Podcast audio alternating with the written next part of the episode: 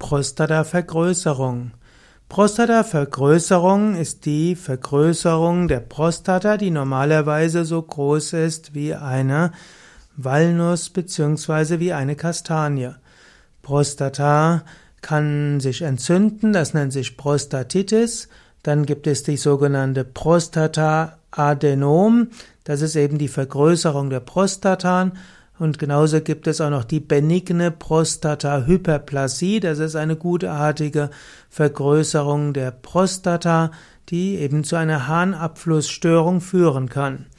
Prostatavergrößerung kann für Männer unangenehm sein, weil sie die Blase nicht richtig entleeren können, immer wieder auch letztlich das Bedürfnis haben zu urinieren, auf die Toilette zu gehen und es nicht richtig herauskommt.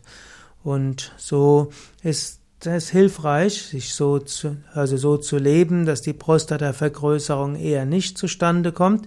Und das heißt zum Beispiel regelmäßigen Geschlechtsverkehr. Das kann heißen, dass man Beckenbodentraining macht. Im Yoga gibt's die Übungen Mula Bandha, Ashwini Mudra und Vajroli Mudra. Es gibt auch äh, Nahrungsmittel wie zum Beispiel Kürbiskerne und andere, die man verwenden kann für eine gesunde Prostata.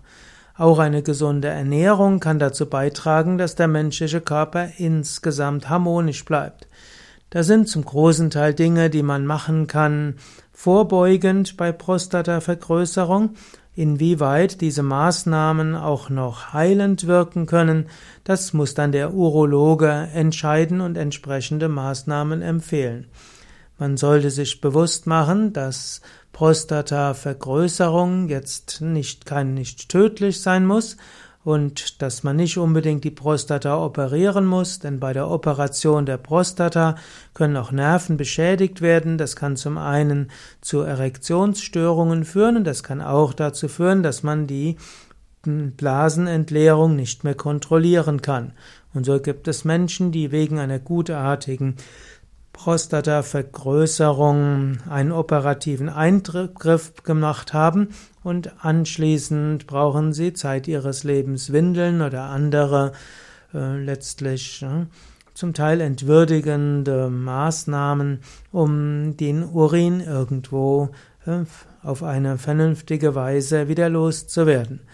Natürlich, äh, wenn das Urinieren gar nicht mehr möglich ist, dann stellt sich die Frage nicht, aber man sollte sich bewusst machen, es gibt bestimmte Gefahren bei Operationen an der Prostata, die gut abgewägt werden müssen gegenüber dem der Nicht-Operation.